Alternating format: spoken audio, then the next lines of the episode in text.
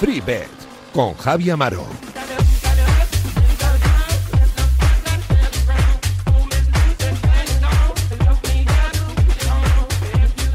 Amigas y amigos, ¿qué tal? Muy buenas, bienvenidos una semana más aquí a FreeBet, al programa de apuestas de Radio Marca que te va a acompañar los próximos 60 minutos hablando un poquito de apuestas pero sobre todo mucho, muchito de deporte. Ya sabéis que la jornada de liga, esta es la antepenúltima, en la que estamos eh, navegando, en la que estamos transitando. Mañana la cerramos y la abriremos el domingo. A las 9 de a las seis y media de la noche tendremos toda la jornada unificada con los partidos en los que hay implicación. O por arriba o por abajo. Con el título de liga ya decidido, con gente casi casi en el infierno de la segunda división y con el fútbol de plata caliente, ardiendo de cara a lo que está siendo una recta final increíble. También te vamos a tener un poquito de más deportes para darle una visual más amplia a este FreeBet que ya sabéis tiene un orgulloso patrocinador que se trata de Winamax, con sus supercuotas, con sus MyMatch, con todo lo bueno que aporta.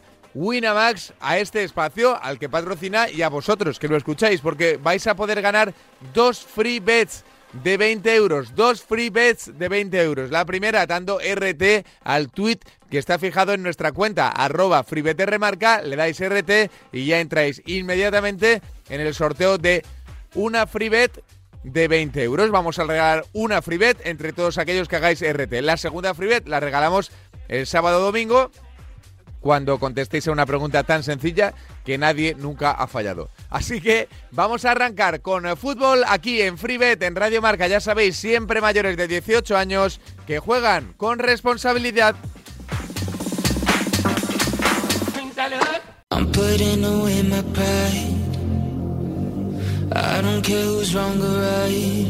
Oh, somehow you got me so magnetized and I love it. You bring all my dark to light. Free bet. To be jaded, testing my patience. Some people who walked in and out of my life, but you is so different. This time I'm all in it. Venga, que arrancamos hablando de fútbol con nuestro Ogoal, con nuestro Oscar. Hola, Oscar, ¿qué tal? Muy buenas. Hola, Javi, muy buenas. ¿Cómo andas, amigo? ¿Todo bien? Sí, todo bien, todo en orden. Todo controlado en esta antepenúltima jornada de, liga que desde luego tiene miga, ¿eh? Sí, bueno, podría tener más. La verdad que, bueno, pues ya, como ya está sobre todo todo de arriba ya casi todo sentenciado y luego, bueno, pues tenemos ahí los descensos que también diría yo que se va que se van acordando las cosas bueno, pues algún puesto por ahí de la Europa League que quede, pero bueno, ya la cosa está muy, está muy masticada. Eh, Oscar, em, la sensación que te está dando, ¿está todo mascadito ya en el Campeonato Nacional de Liga o no? ¿O todavía le dan margen de maniobra, por ejemplo, al Betis con la Champions o, o por ejemplo, a los de abajo para salvarse? Pues complicado, complicado tanto que el Betis llegue a la Champions como que, por ejemplo, el Alavés, el Mallorca o el Levante logren la salvación, ¿no? Con la victoria del Granada está en este intersemanal, el Cádiz que está bastante bien, el Getafe que ya tiene bastantes puntos, igual que el Elche. Yo creo que, yo creo que vamos, que los puntos, o sea, que el, que el descenso está, bueno, pues visto para la sentencia, aunque es verdad que luego al final siempre se ganan partidos, ¿no? Y se sacan puntos por ahí. Pero bueno, yo diría que la cosa va a quedar más o menos como está, tanto como tanto por arriba como por abajo. Hmm. Y luego, cosas interesantes por ahí. Eh, tú que eres un gran amante y, y o observador de los entrenadores. Caranca, Caranca bien, Caranca pues, eh, lleva siete puntos, ¿no? De siete de los últimos nueve, me parece, pues ha salvado al Granada y se, y se asegura un puesto el año que viene en el equipo de, del sur de España. O sea que te, te, parece te parece buen entrenador, quiero decir, ¿no? ¿Te parece... no le, bueno, no le, eh, no le he visto mucho, o sea, no, no, no le he seguido mucho. Yo creo que en, en Inglaterra no lo debió hacer mal y luego, bueno, es un estilo Mourinho, ¿no? Dicen, bueno, yo creo que le veo le veo listo. sí, yo también le veo le veo ahí le veo con inteligencia futbolística, ¿no? Que muchas veces es casi más importante que el conocimiento, ¿no? Intentar transmitir cosas simples para que los jugadores eh, puedan eh, dar el primer paso antes de correr, andar un poquito, ¿no?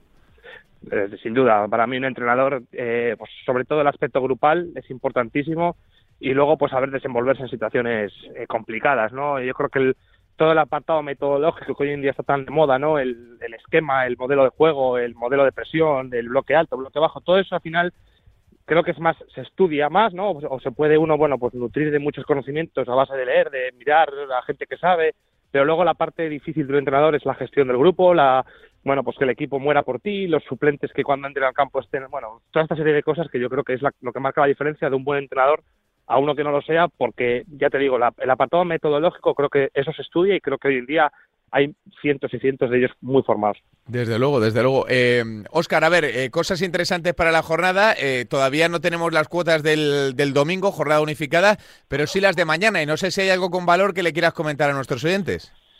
Bueno, por mañana yo voy a comentar un par, voy a dejar un par de cosillas del, del Levante, del Real Madrid Levante, perdón. Eh, yo la que llevo publicada es el over de corners, el 9, que creo que la línea no es alta, no es alta y, y yo creo que es un partido tanto, yo creo que va a ser un partido abierto, porque el Real Madrid no se juega nada, o sea, no absolutamente nada, entonces bueno, pues seguirán con las rotaciones, y no tiene ningún sentido que especule y tampoco es un equipo acostumbrado a hacerlo y luego es que el Levante ya solo le vale ganar. O sea, ha habido ganar el Granada, el Levante solo le vale ganar y tiene que atacar y tiene que buscar la, la puerta rival. O sea, que creo que es más en un partido abierto por estilos y por y como te digo por circunstancias entonces bueno pues yo creo que todo lo que sea pues ir con goles y con el con el over de corners, con que marcan ambos, con toda esta serie de cosas, yo creo que es, lo acertado en este momento. Lo que, bueno, luego quedarán 0-0 y, y, me comeré las palabras, pero bueno, yo creo que, que la lectura que hago de ese partido es, es esa.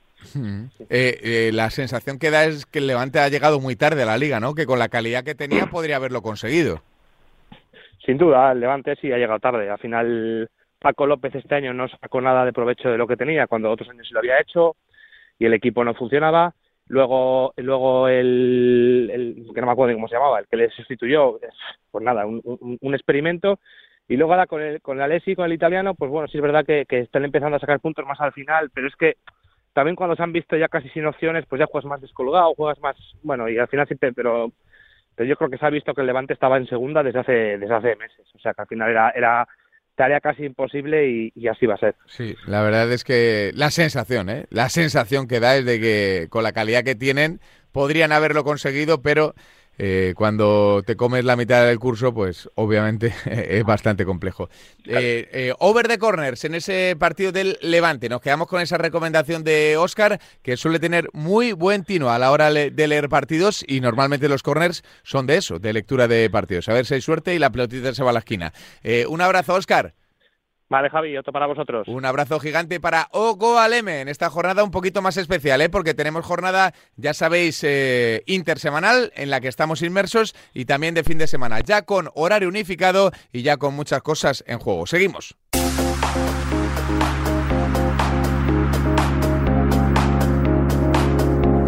Y con nosotros arroba Josema Bet. Hola Josema, ¿qué tal? Muy buenas. Hola Javi, ¿qué tal? Muy buenas. ¿Cómo andas, amigo? ¿Todo controlado?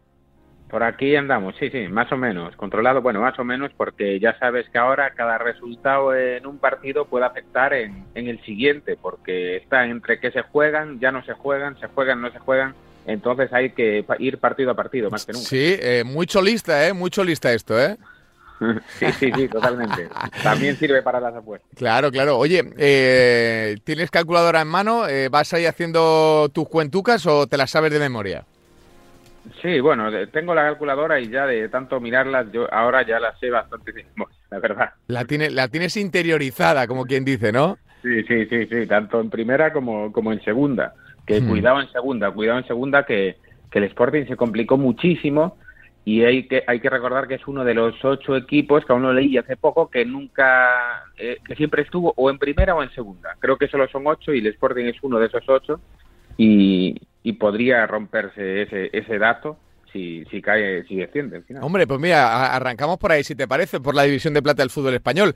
Eh, la llegada del Pitu llega tarde, obviamente, pero llega, ¿no? Y yo creo que es una solución de emergencia, pero ¿qué solución ha encontrado el Sporting para intentar salvarlo la temporada, que, que sería un desastre si bajara, vamos?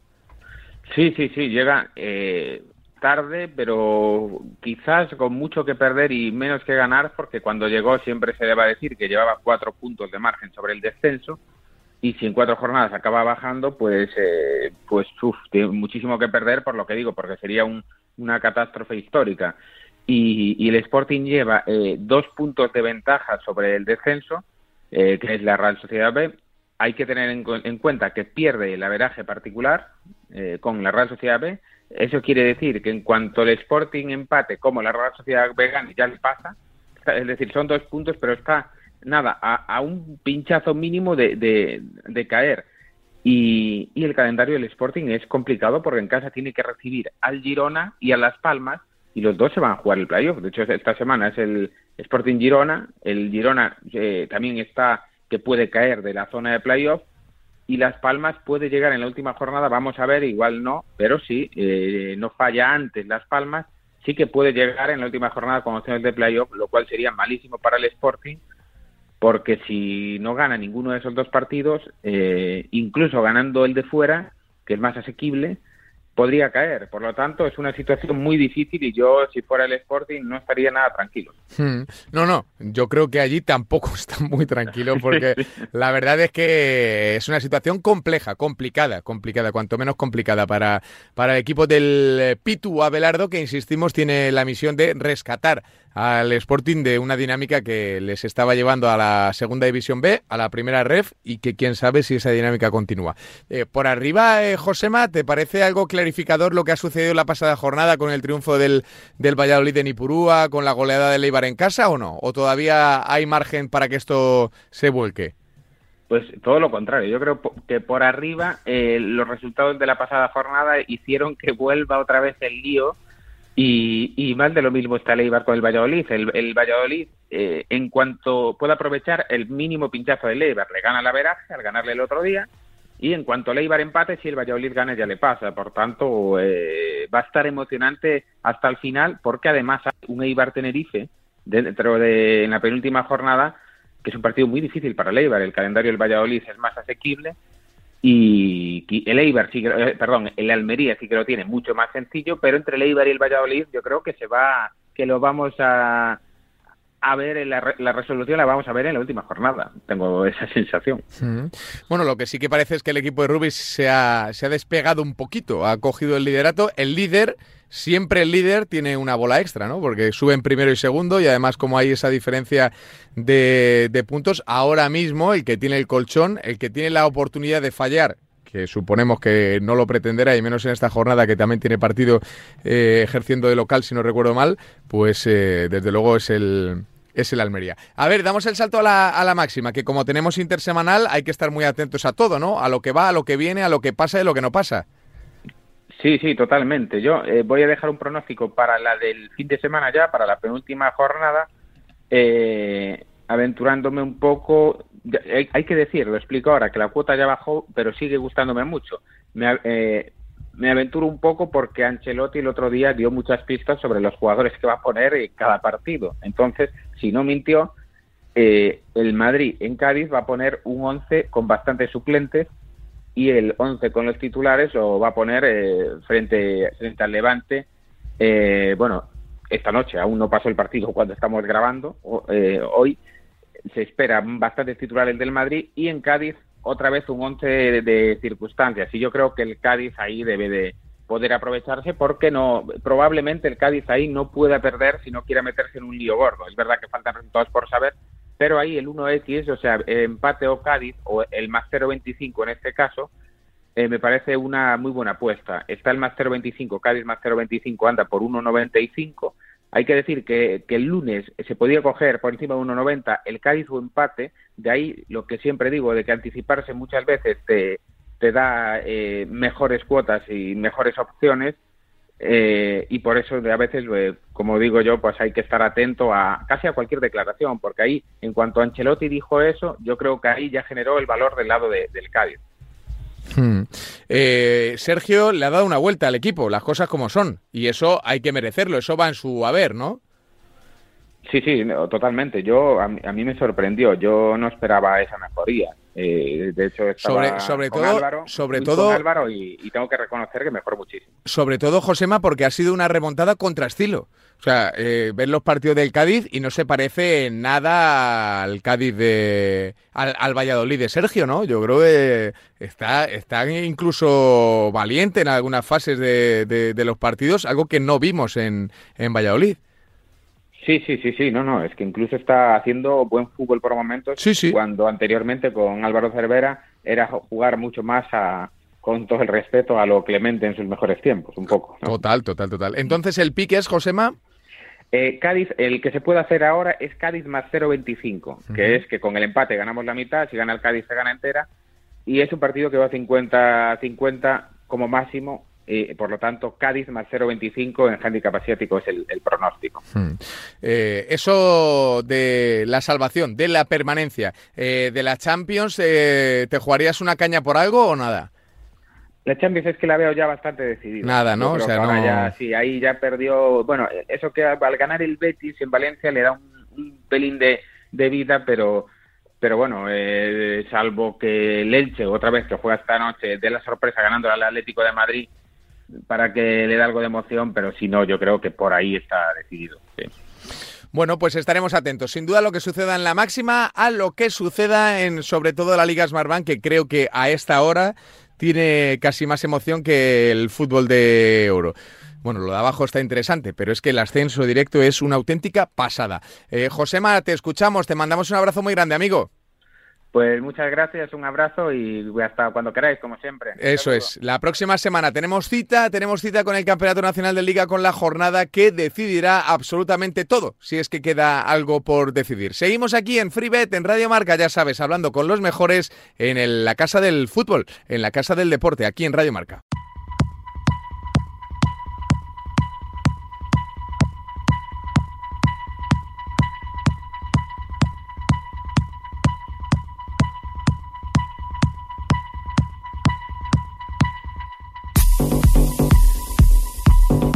Bueno, es el momento de Winamax. Ya sabéis que es la casa de apuestas que patrocina este espacio, que Winamax es un auténtico seguro de vida y que además te va a regalar dos free bets de 20 euros. Dos free bets con las que puedes, eh, bueno, pues hacer alguna de las apuestas como las que te recomendamos en el programa o alguna un poco más agresiva si eres un poquito más ambicioso. Ya sabéis que solo tenéis que hacer RT al tweet fijado en arroba freebetrmarca y o contestar la pregunta que lanzamos el sábado, que esta semana era tan sencilla como, la voy a leer literalmente para que no haya ningún tipo de dudas. Benzema le ofreció el penalti a un compañero antes de lanzarlo. ¿A qué compañero fue?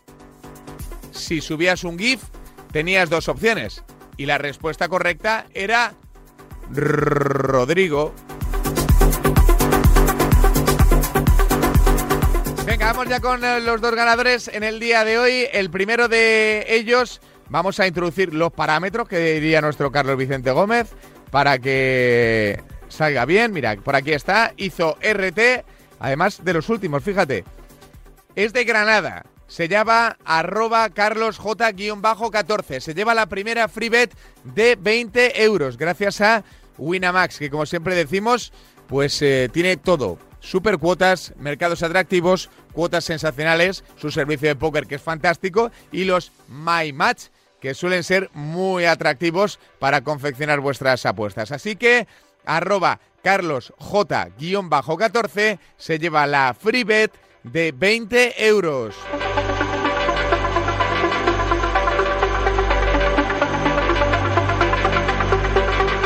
Y vamos con la segunda que lleva el nombre de arroba Dani Campos-CT. Dani Campos-CT de Cartagena, según dice su perfil de, de Twitter. Daniel, felicidades. Ha contestado la respuesta o ha mandado la respuesta correcta. Rodrigo y además añadió un GIF que ya sabéis, así valen doble vuestras respuestas. Así que Daniel se lleva una freebet de 20 euros y Carlos otra. Una de Granada, otra para Cartagena. Ya sabéis que gracias a Winamax regalamos todos los miércoles dos free bets de 20 euros. La primera por hacer RT y la segunda por contestar a una preguntita. Felicidades para ambos que os habéis llevado una buena oportunidad de aumentar vuestras ganancias en Winamax. Y ahora vamos a por la combi, venga. Venga, que tenemos mercados ya tanto de la jornada del jueves, la de mañana y también de la del domingo, a pesar de que muchas cosas todavía no se conocen. Vamos a ir a, a los mercados del domingo que nos parecen realmente interesantes y vamos a señalar el triunfo del Mallorca ante el Rayo Vallecano. porque se está jugando mucho el Mallorca. Vamos a meter al triunfo del Athletic Club ante Osasuna. Osasuna se está jugando poco o nada y el Athletic posiciones europeas. Vamos a señalar el triunfo del Celta de Vigo ante el Elche. El Elche ya ha salvado y el Celta intentando mejorar. Está haciendo buen tramo de temporada a pesar de que en el Camp Nou perdió 3-1 ante el equipo de eh, Xavi Hernández. Y por último vamos a señalar el triunfo de El Levante. Esta tiene su riesgo, ¿eh? pero me parece interesante. El Levante respecto al Alavés, al equipo Granota. La cuota total es de 9,74 por euro apostado. Si me tiras los 20 euros de la FreeBet, te podrías llevar una ganancia potencial de 194 euros por esos 20 euros de la FreeBet que, por ejemplo, se han llevado Daniel Campos o Carlos-Carlos J-14. Fíjate qué selecciones qué cuotas más atractivas y qué combi gracias a Winamax. Mallorca, Athletic, Celta y Levante. Cuatro selecciones en Winamax. Ya sabéis que es solo para mayores de 18 años que juegan con responsabilidad y que en nada vais a volver a tener la oportunidad de ganar otros 20 euros, otras dos freebets de 20 euros si hacéis RT al tweet del programa y si contestáis a la pregunta del sábado. Venga, seguimos aquí hablando de apuestas y de deporte en freebet y sobre todo gracias a Winamax.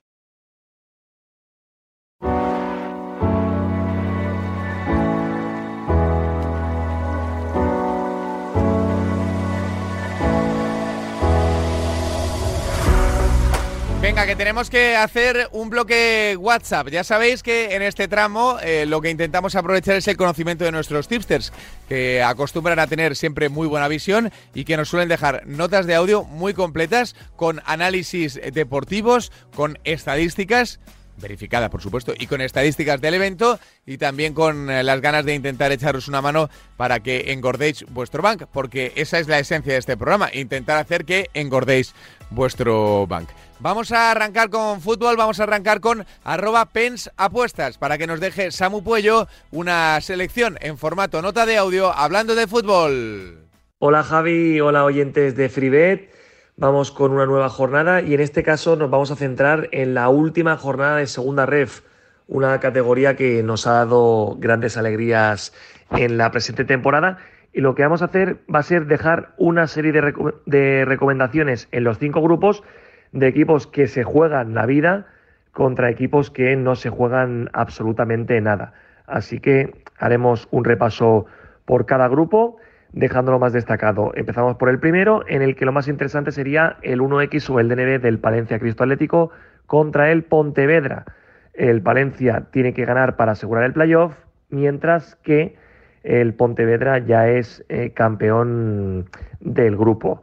No lo es matemáticamente, pero tendría que perder por una diferencia abultadísima de goles. De hecho, los del Pontevedra ya celebraron el título, así que no le vemos ganando en el campo del Palencia. Y luego también es interesante el X2 del Marino en el campo del Navalcarnero.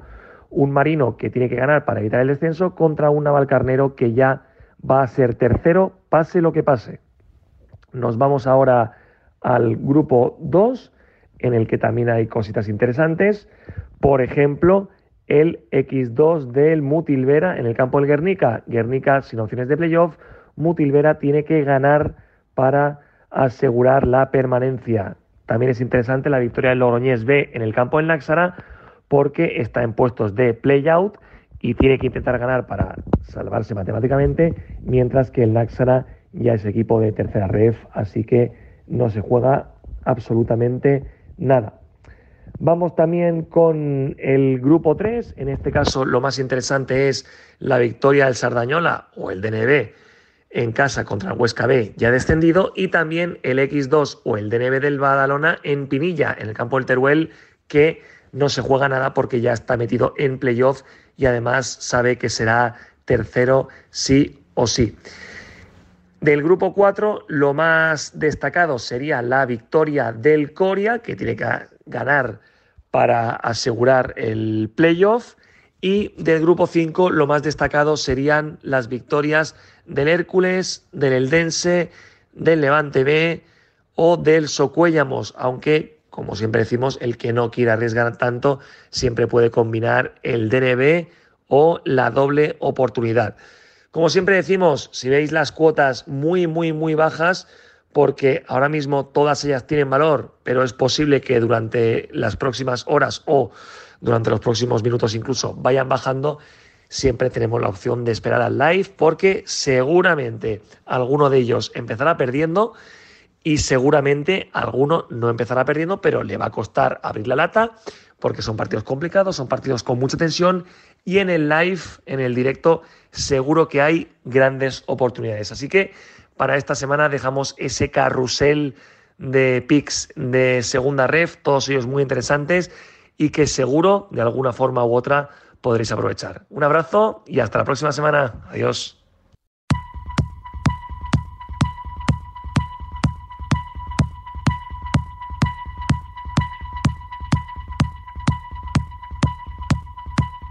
Gracias, Samu. Ahora vamos con eh, más cosas, con más deportes y con más notas de audio. Tenemos que hablar de la Premier League y tenemos que hacerlo en el tramo decisivo con nuestro Rubén King, que como siempre tiene una visión muy particular de la Premier y también del desenlace, que parece cada vez más cercano y más citizen. Pero claro, hay que saber el resto de asuntos y de cosas. Rubén King tiene nota de audio para vosotros. Adelante, Rubén. Buenas, Javier, oyentes de Freebet de Radio Marca. Estamos ya a punto de finalizar el campeonato, apenas quedan un par de jornadas y también un buen puñado de partidos aplazados que se van a ir disputando entre semana. El tropezón del Liverpool ante los Spurs ha puesto el campeonato de cara a los de Guardiola, que ahora se pueden permitir el lujo de tropezar en un partido y aún así conservarían una ligera ventaja sobre su rival, salvo si sufrieran una goleada. Ayer mismo el Liverpool venció en Villa Park y hoy los Citizen pues tendrán que intentar conseguir una victoria que les permita viajar con cierta tranquilidad al Olímpico de Londres, en probablemente el partido más complicado de los tres que les restan. Europa sigue en juego, eh, Arsenal y Tottenham en parte que serán los que se disputen esa cuarta plaza, incluso a pesar del bajón del Chelsea, que cuenta con la ventaja de jugar dos partidos consecutivos en Stamford Bridge, ante dos equipos que no se jugarán nada en las dos últimas jornadas. El que al final no consiga esa cuarta plaza acompañará o bien al West Ham o bien al United a la, Europa League. Y uno de estos dos acabará jugando Conference, lo que en el caso del United sería dramático. Por abajo, como comentamos la semana pasada, el Leeds se ha metido en un buen charco, tiene un calendario tan complicado como el del Barley y además cuenta con el hándicap de tener perdida la diferencia de goles contra los Clarets. Juegan hoy una auténtica final contra el Chelsea, eh, un Chelsea que en principio debería rotar con, vistas a la final de la FA Cup. Con respecto a la jornada 37, decir que muchos de los resultados que entre hoy y mañana se produzcan van a condicionar claramente tanto la predisposición como los posibles once que veamos el domingo y que muchas cuotas pueden o bien coger valor o bien perder todo su sentido, por lo que creo que es una extrema dificultad ser todo lo preciso que quisiéramos en nuestras estimaciones por lo que se reduce bastante el abanico. Es preferible mantenerse alerta a los resultados que se vayan produciendo y entonces tomar las decisiones pertinentes. La única cuota que llama ahora mismo mi atención es la victoria del Arsenal en el feudo del Newcastle, que roza el 1.90, y que en caso de no ganar el jueves ante los Spurs, eh, pues es un partido claramente a vigilar. Para el pick de la semana me quedo precisamente con el partidazo de Londres, con el partidazo que se va a disputar el jueves donde los de Conte y los de Arteta se juegan el ser o no ser equipo de Champions League el curso que viene, con las implicaciones económicas y emocionales que ello conlleva. Creo que en el caso del Tottenham es mucho más grave, ya que no entrar significaría la marcha segura de Conte y volver otra vez a construir, a empezar un proyecto. Arteta, por su lado, cuenta con la entera confianza del club, el tiempo le ha dado la razón. Hay una idea, hay un equipo joven pero que se está curtiendo como un veterano, hay calidad en la plantilla y además se va a invertir en, mejorarla este verano. Es un proyecto a largo plazo que sigue con paso firme y de no entrar en Champions League pues no significaría tampoco cambios muy drásticos. Para el pick vamos a ir con el under 2.75 goles, que ronda el 1.90. Eh, sé que suena arriesgada, eh, una vez que tendremos en el campo a gente como Son, como Kane, Kulusevski, Saka, Enketia, Odegar y un largo etcétera de jugadores de calidad. Incluso las estadísticas tampoco están muy a nuestro favor. Pero el partido, salvo gol tempranero, expulsión o alguno de esos factores que no se pueden controlar y que vuelven del revés un encuentro, pues debería ser de, mucho respeto inicial. En este caso, el over 1,25 goles, o el, under, perdón, 1,25 eh, goles halftime también es una posibilidad. Eh, creo que ninguno de los entrenadores eh, querrá perder el control de la situación, querrán evitar errores y precipitaciones que manden al traste la temporada, sobre todo en el caso de los Spurs, que con una derrota están fuera de todas, todas. Son los locales eh, quienes deben asumir el riesgo, pero siempre conscientes de que su calendario final es mucho más sencillo que el del Arsenal, que tendrá que viajar a St. James Park y recibir a un Everton, que será un arma de doble filo bien porque se está jugando la salvación o bien porque precisamente se haya despejado de toda presión y eso le dé piernas más sueltas. Precisamente los Spurs suelen encontrarse mucho más incómodos cuando han de llevar la iniciativa, ya que son un equipo que necesita espacio para correr. Sin embargo, el Arsenal aboga más por procurar tener el balón, eh, aunque tampoco menosprecien en absoluto un contraataque cuando es necesario. Creo que es muy posible que tanto la presión por lo que hay en juego como por la necesidad de controlar el partido y que este no se convierta en un correcalles, que o bien deje fuera al Tottenham con dos jornadas aún por delante, o bien obliga al Arsenal a ganar sus dos últimos partidos, esto provoque que haya los suficientes minutos donde no pasen cosas como para ver un partido de un tanteador muy abultado. Recordemos que para perder la apuesta entera pues tendría que haber un mínimo de cuatro goles. En principio no hay vagas significativas en ningún equipo con respecto a las últimas jornadas sin embargo, el Arsenal sí que podría recuperar a Ben White, eh, lo que sería una estupenda noticia para Arteta. Se van a enfrentar dos centros del campo muy duros, con Hockberg y Betancourt por un lado, contra el Neni Shaka por el otro.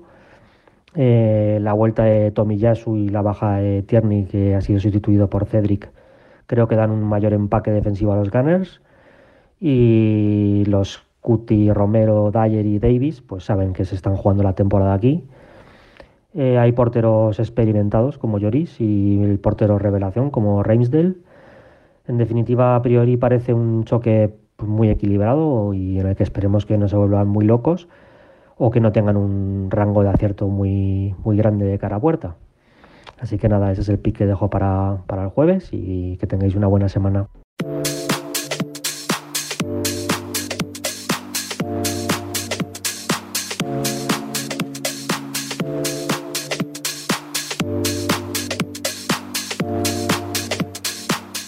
Gracias Rubén. Eh, cerramos el capítulo fútbol, tanto Liga Nacional como Premier League, para hablar de baloncesto, de NBA. Hoy nos toca ponernos el traje de corto, la camiseta sin mangas para hablar de los playoffs de la NBA con nuestro Anso Bets, que tiene cositas interesantes en la mochila y que comparte con todos nosotros. Madre mía, ¿eh? vaya series, los eh, Suns contra los Dallas, Milwaukee Celtics Qué pasión en este tramo decisivo de la temporada con Anso Betts. Repasamos las series más interesantes. Así que, Anso, te escuchamos. Hola, ¿qué tal, Javi? Eh, bueno, empezamos con el repaso de lo que ha sido esta pasada madrugada.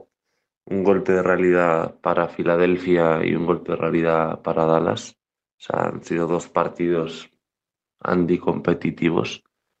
Ya son dos equipos que los tres partidos que han jugado fuera de casa han sido totalmente anticompetitivos, no han luchado ninguno, han ganado los tres partidos en casa Phoenix de paliza, los tres partidos en casa Miami de paliza.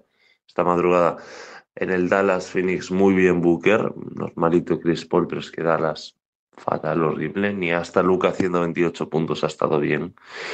Eh, Phoenix está demostrando una superioridad cuando juega en casa y luego tuvimos un partido extraño como el que se jugó en Dallas el otro día, que Dallas acribilló a Phoenix desde la línea de tres. Eh, pero bueno, si, no, si Dallas no está excesivamente acertado de la línea de tres, eh, no puede competir el partido contra, contra estos Suns y veremos que yo creo que ya lo van a cerrar en el próximo partido en Dallas y si no, bueno, el séptimo partido se jugaría en Phoenix, así que lo siguen los tienen muy complicado ahora mismo los Dallas Mavericks, aunque bueno, siguen muy vivos. Y lo mismo Filadelfia. Eh, ayer vimos a esta madrugada, vimos a Embiid de, llevándose un golpe en la cara, llorando literalmente de dolor, eh, porque recordemos, está jugando con una fractura del hueso orbital de la cara. O sea, es una auténtica salvajada, aparte de con el tendón de un ligamento del dedo pulgar desgarrado, que no tiene ningún tipo de sentido. Se le podrá criticar mucho a Embiid, pero lo que está demostrando estos playoffs es que es un tío que le pone muchísimo corazón y de verdad siente eh, que representa a una ciudad entera cuando está jugando, lo que es digno de admirar, pero aún así a Filadelfia vemos que no le da, que Miami, que sí que van 3-2, los partidos de casa los ganó Filadelfia con un gran James Harden, pero no es la tónica habitual de lo que está siendo la serie, más, no sé, me parece más algo casual. Veremos también si Miami lo puede cerrar en el sexto en Filadelfia o van a tener que ir al séptimo partido en Miami, que al final es un séptimo partido que sí, que Miami ayer gana de, 40, de 35 puntos, de 17 el primer partido en Miami, de, de 14 el segundo partido en Miami, pero esos partidos fueron sin envidia. Pero en un séptimo partido al final, lo digo de Dallas, también un séptimo partido, los jugadores tiene mucha tensión encima y cualquier cosa puede pasar. En las otras dos series, bueno, eh, lo que vimos antes de ayer eh, con Al Horford no tiene tampoco ningún tipo de sentido. Un tío con 36 años que acabó con 32 puntos, 8 rebotes el otro día, contra parando a Giannis Antetokounmpo, que eso es una auténtica salvajada, porque si mides que acaba el partido con 10, 12 puntos y hacer la defensa que le hace a Yanis, porque cuando Yanis está emparejado con, con Horford, tiene un 30 por un 40 y pico por ciento en tiros de campo, no llega al 50. El otro día tuvo un 30, pero un 40 y pico en lo que va de serie. Y cuando lo defiende cualquier otro está por encima del 50 en tiros de campo. Y el partido de Horford otro día es de una inteligencia, de un, de un tío con experiencia y que sabe eh, lo que tiene que hacer en cada momento. Es un partido en el que un cerebro perfecto que entiende muchísimo de baloncesto reacciona a cada jugada de Milwaukee, sabe dónde, dónde ponerse, qué hacer, eh, cómo hacer el bloqueo, si continuarse y quedarse en la línea de tres. No sé, es, fue un escándalo el otro día el partido de Al en todos los sentidos. Y una serie que ahora mismo se pone 2-2 y, Milwaukee lo tiene complicado. Favorito Boston ahora mismo porque tiene el factor cancha sexto partido va a ser en, en, Boston, perdón, quinto partido es en Boston ahora, sexto sería en Milwaukee y séptimo en Boston. Así que veremos cómo reaccionan Teto y, y Milwaukee. No descartemos una, una que Middleton fuerce para, para volver antes. Y luego el, Golden State Golden State Memphis el otro día, eh, bueno, el peor partido de estos. Contrastaron el otro día el peor partido de los playoffs y el mejor. El mejor, el, para mí, el, el Milwaukee-Boston, yo lo dije, para mí fue el mejor partido de estos playoffs. Y el peor, sin duda, el Golden State Memphis. Fue un partido que te lo firman Detroit, Oklahoma. No te extrañas. Empezaron 0 de 15 los Warriors en triples, 2 de 30 entre los dos equipos en triples para empezar el partido. O sea, era eso, un drama. Eh, Steven Adams volvió a entrar en rotación por lo que puede ser interesante. Si, salen, si las líneas salen en torno a 5,5, 6,5 puntos y 7,5, 8,5 rebotes, puede ser interesante meter un over eh, en el partido de esta noche. Repito, salen así salen 8,5, 9,5 puntos, 9,5, 10,5 rebotes, olvidados. Pero eh, es un tío que puede cargar jugando en casa aparte, que se permite más contacto, bastante el rebote en ataque. Eh, Golden State no es un equipo alto ni mucho menos. Y el otro día ya volvió de, rotación y firmó, ya volvió de estar fuera de rotación y firmó, firmó un 10 puntos, 15 rebotes. Entonces, bueno, 3-1 ahora y toda la pinta también os digo de que Golden State va a cerrar el partido va a cerrar la eliminatoria esta madrugada en Memphis porque ya Morante pinta el 95%, 98% que no va a jugar el partido de hoy. Así que bueno, eh, dejamos ese consejito de Steven Adams y, y nos vemos la semana que viene a ver cómo acaban estas series.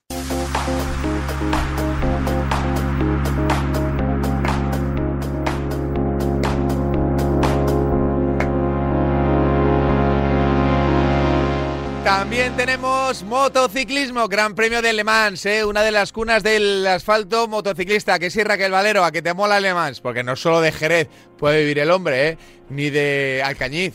ni de Cheste, claro. Eh, tendremos que hacer más cosas, ¿no? Le Mans, Le Mans, que ya sabéis que está ahí, ahí, ¿eh? el bueno de Márquez recuperándose, que Cuartararo va creciendo.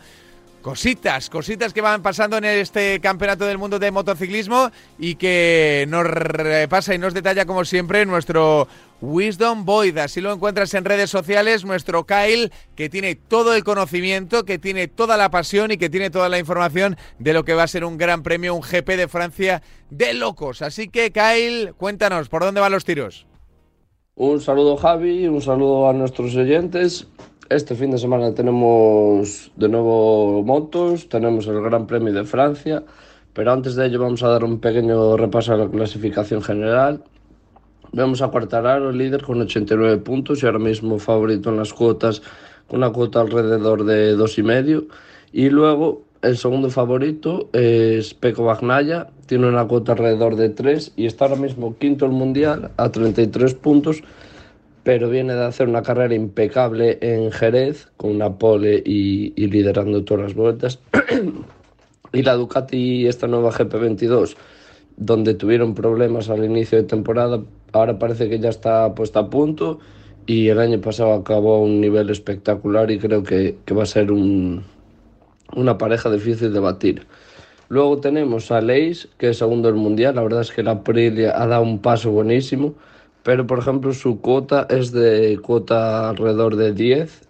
Las casas de apuestas no se creen a la Aprilia. Yo creo que este año va bien en todas las carreras. Se me parece un poco al estilo Dovicioso cuando peleó con Márquez, un piloto que había pasado desapercibido durante sus años en MotoGP, pero que llegado a la madurez dio un salto de calidad increíble.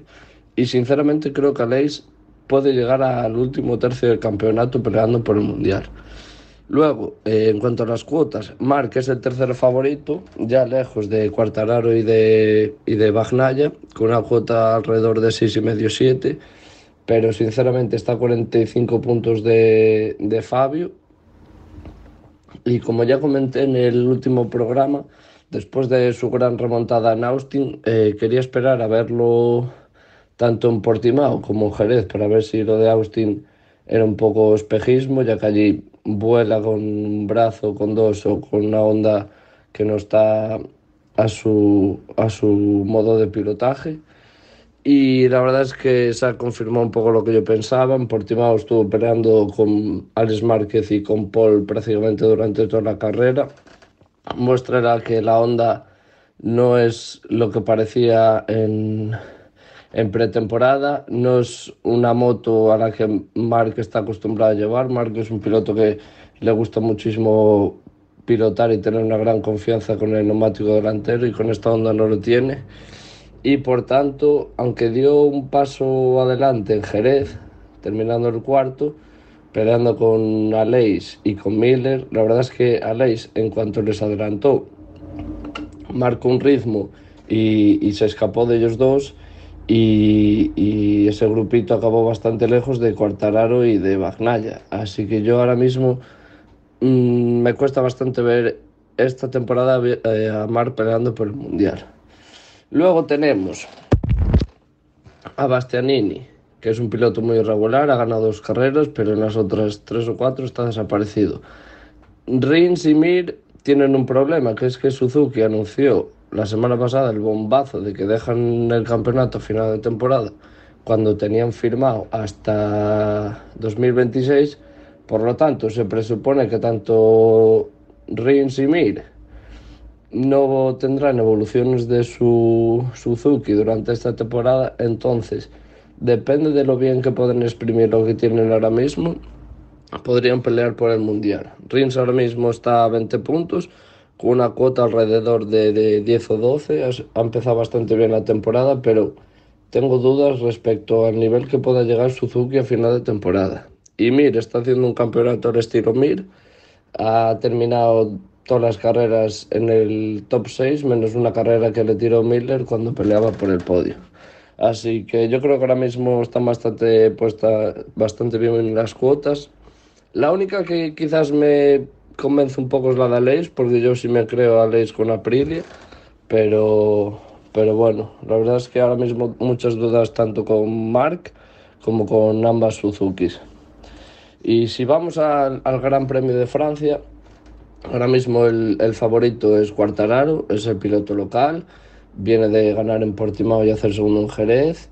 El año pasado hizo la pole y para mí en condiciones de seco es, es el favorito, yo lo vigilaría, pero históricamente Le Mans siempre es un, un circuito inestable en cuanto al clima. He mirado la, las previsiones y dan alrededor de un 40 50% de lluvia a día de hoy.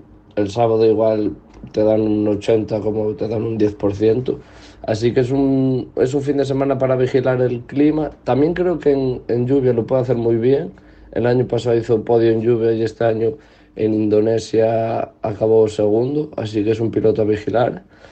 En lluvia, eh, vigilaría muy atento la cuota de Rins. Lo veo ahora mismo en Wiramax a cuota 17. Creo que no es mala cuota para probar unas monedas para ese apostador agresivo y que le gusta un poco jugar. No le metería muy fuerte ni nada, pero de hecho es un, es un circuito que se adapta muy bien a ese tipo de moto, tanto la Yamaha como la Suzuki.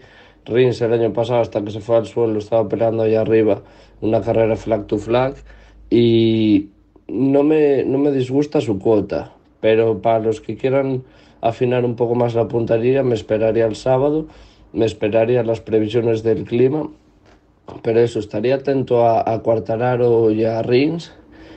Mark en lluvia podría volver a aparecer, las KTM en lluvia como Oliveira en Indonesia podrían dar una sorpresa y también vigilaría a Peco. Es un circuito donde Mir no va muy bien, Bastianini tampoco lo veo yo ganando. Zarco en lluvia podría dar la sorpresa, que es el otro piloto local. Así que esto es mi análisis de momento para este fin de semana. Un saludo para todos.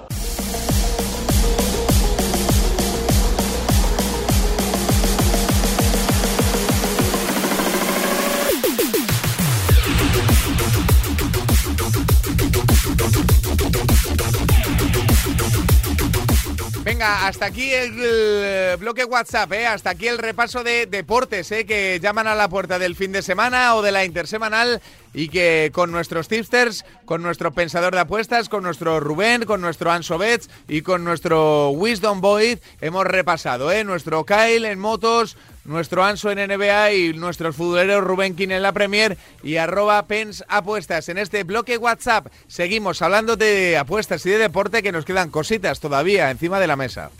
Free Bet con Javi Amaro.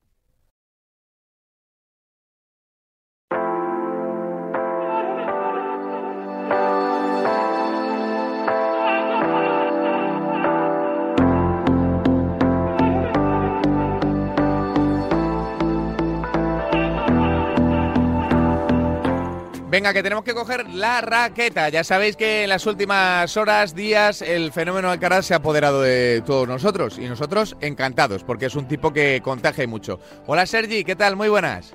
Hola, muy buenas. ¿Cómo andas, amigo? ¿Todo bien?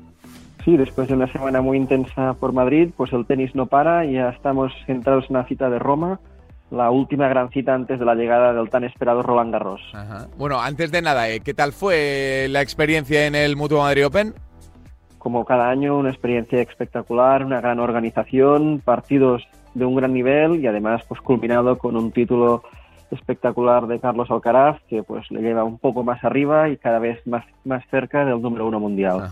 Eh, eh, de los primeros a los que escuché eh, fue a ti, Sergi, hablando de las opciones que tiene Carlos Alcaraz, no de llegar a ser número uno, que eso se presupone, sino de llegar a ser número uno muy pronto, ¿no? Y bueno, pues está en ese camino.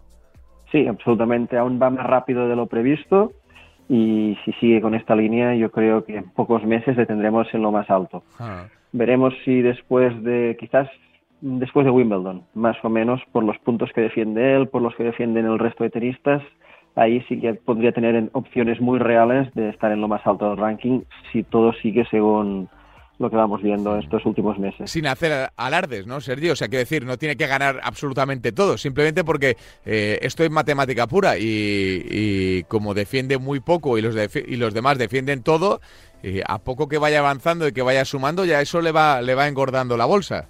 Evidentemente, si todo sumara de dos rotas no, no sería así, pero como todas las victorias le van sumando y todas las derrotas de los rivales les va restando puntos, pues eso provoca que ahora mismo lo tenga todo de cara. Si miramos el balance desde el día 1 de enero hasta ahora mediados de mayo, le tenemos que está a muy pocos puntos de ser el mejor tenista del año.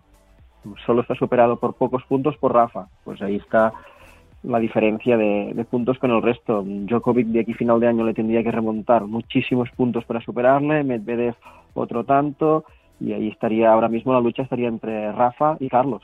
Pues mira qué bien, una, una batalla española. Eh, estamos ya en Roma, eh, eh, Sergi, en terreno Rafa Nadal, aunque claro, con eh, las sensaciones que, que dio en, en, el Mutuo Madrid Open, que fue de clara línea ascendente, pero, pero todavía incompleto, por decirlo de alguna manera, no sé cómo lo ves.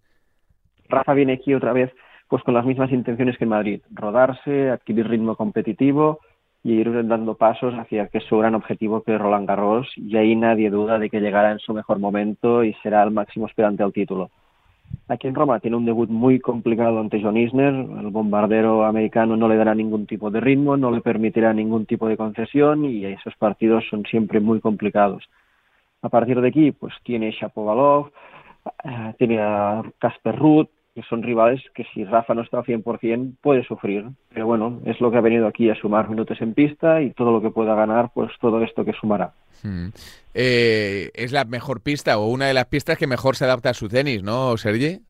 Sí, junto a Monte Carlo y Barcelona es donde ha obtenido sus mejores resultados y aquí pues las condiciones son ideales para para su rendimiento. Hmm. A ver, cosas interesantes del torneo. Al margen de Rafa Nadal, que insistimos tiene un debut muy complicado ante John Isner, todavía no, no ha empezado cuando estamos manteniendo esta charla, pero eh, sí que podemos decir que el cartel es casi de lujo para este gran torneo, ¿no? Para el torneo de Roma. Sí, exceptuando la baja totalmente justificada de Carlos Alcaraz, porque evidentemente llegaba con un gran desgaste, con las molestias en el pie, en la mano, pues lo que le tocaba era descansar para llegar mejor a Roland Garros. Aquí lo tenemos a todos los otros tops del circuito, encabezados, como no, por Novak Djokovic, que personalmente considero que ahora mismo es el máximo favorito al título. Hmm. Por encima incluso de, de, Nadal y bueno y de, lo de los de la Next Gen que, que, que, siguen atrapados, ¿no? Ahí en, una, en un pequeño agujero, agujero, ¿no, Sergi? Sí, absolutamente. Creo que esta Next Gen va a pasar de largo, ya lo habíamos comentado en alguna otra ocasión, que les va pasando sus oportunidades. ¿No te, no te decepcionó un poco, Sergi, y ya, independientemente de, de, de, de la pasión que, que, sentimos por Alcaraz y demás, la final de Zverev? Sí, pero es que la diferencia era tan, tan abismal que Zverev es uno de esos tenistas que si no se ve con opciones de ganar, pues arroja la toalla. Ya esto ya, ya le ha pasado en numerosas ocasiones y no es de aquellos tenistas que ni que vean que son inferiores, pues van esperando su oportunidad, esperan que su rival baje el nivel. No, Zverev a la que vio que no podía ganar, dejó de luchar, empezó a andar, lo tiró todo fuera, dobles faltas y que se terminó el partido pues lo más rápido posible. La imagen más clara es ver al final del partido en la celebración cómo tiraba, pues estaba ahí con la bebida tirando por encima de la cabeza de Alcaraz, cualquier otro, imagínate que Nadal o Djokovic hubieran perdido esa final y de ese resultado. ¿Crees que estarían ahí celebrándolo con Alcaraz? Yo solo con esa imagen ya te da pues que es un auténtico perdedor. Sí. Y, y ya le da, y le da igual. Sí, sí. Total, es que estoy completamente de acuerdo. Eh, de hecho, estaba escribiendo un artículo hace unas horas y y me daba un poco de apuro decirlo, pero es que de los que hay nuevos, eh, salvo quitando en, en, el circuito Sergi, quitando a Djokovic y quitando a, a, Rafa Nadal, yo es que creo que Alcaraz es el único que puede ganar 8 o 10 grandes. Sí, ahora sí, mismo, sí. ¿eh? Ahora mismo. Que luego, que evidentemente, la generación de Nadal o el, cur, o el perdón, el curso de Alcaraz, que durará 10, 12 años en el circuito al máximo nivel, si Dios quiere y las lesiones le respetan, pues pueden salir otros Carlos Alcaraz. Pero ahora mismo Ahora mismo, ¿quién puede ganar 10 grandes? No, no, es, así de claro. Ahora mismo no hay nadie más que digas, pues puede tener la fiabilidad. Sí que un tenista, pues para dar un nombre, Yannick Sinner podría tener una gran semana y ganar algún Grand Slam. Sí, tiene pues el nivel para lograrlo. Pero para ganar de forma continuada como han hecho los grandes, ahora mismo solo vemos a Alcaraz. Evidentemente esto evoluciona rápido, siempre puede haber pues alguien que pues mejore, que se estabilice sobre todo mentalmente, pero ahora mismo la diferencia es abismal. Bueno, pues eh, ese es el análisis del, torneo con Djokovic, según Sergi, como gran favorito, echando de menos al Alcaraz y empujando. Y mucho a un Rafa Nadal que ojalá, ojalá poco a poco se vaya acercando a, a su, a su cenit, a su punto físico perfecto para en Roland Garros darnos otra, otra alegría. Y ojalá una final española que sería fantástico. Sergi, un abrazo grande, amigo. Un saludo, que vaya muy bien. Seguimos aquí en FreeBet. Thank you. Bueno, pues hasta que ha llegado este espacio, hasta que ha llegado FreeBet, acompañándoos esta horita de apuestas y deporte. Muchísimo deporte en el tramo decisivo del curso, en el fútbol y en otros deportes. Con la raqueta en la mano, ya casi que se acerca Roland Garros, estamos en Roma y con muchas otras cosas que te iremos detallando, contando, analizando en las próximas semanas. Ya sabéis que FreeBet volverá en siete días, siempre con el apoyo de Winamax. Ya sabéis que si hacéis RT al tweet que estará fijado en arroba freebet de remarca, podéis ganar una freebet de 20 euros. La otra la regalaremos el sábado domingo a una pregunta tan simple, tan simple, tan simple que es sencillísima de contestar. Eh, en siete días más, FreeBet, y simplemente recordaros que tenéis que jugar con responsabilidad, siendo mayor de 18 años y agradeciéndole, por supuesto, a Winamax y a sus MyMatch, a sus supercuotas, a sus grandísimos mercados, la implicación siempre con este programa FreeBet que en siete días regresará aquí, a Radio Marca.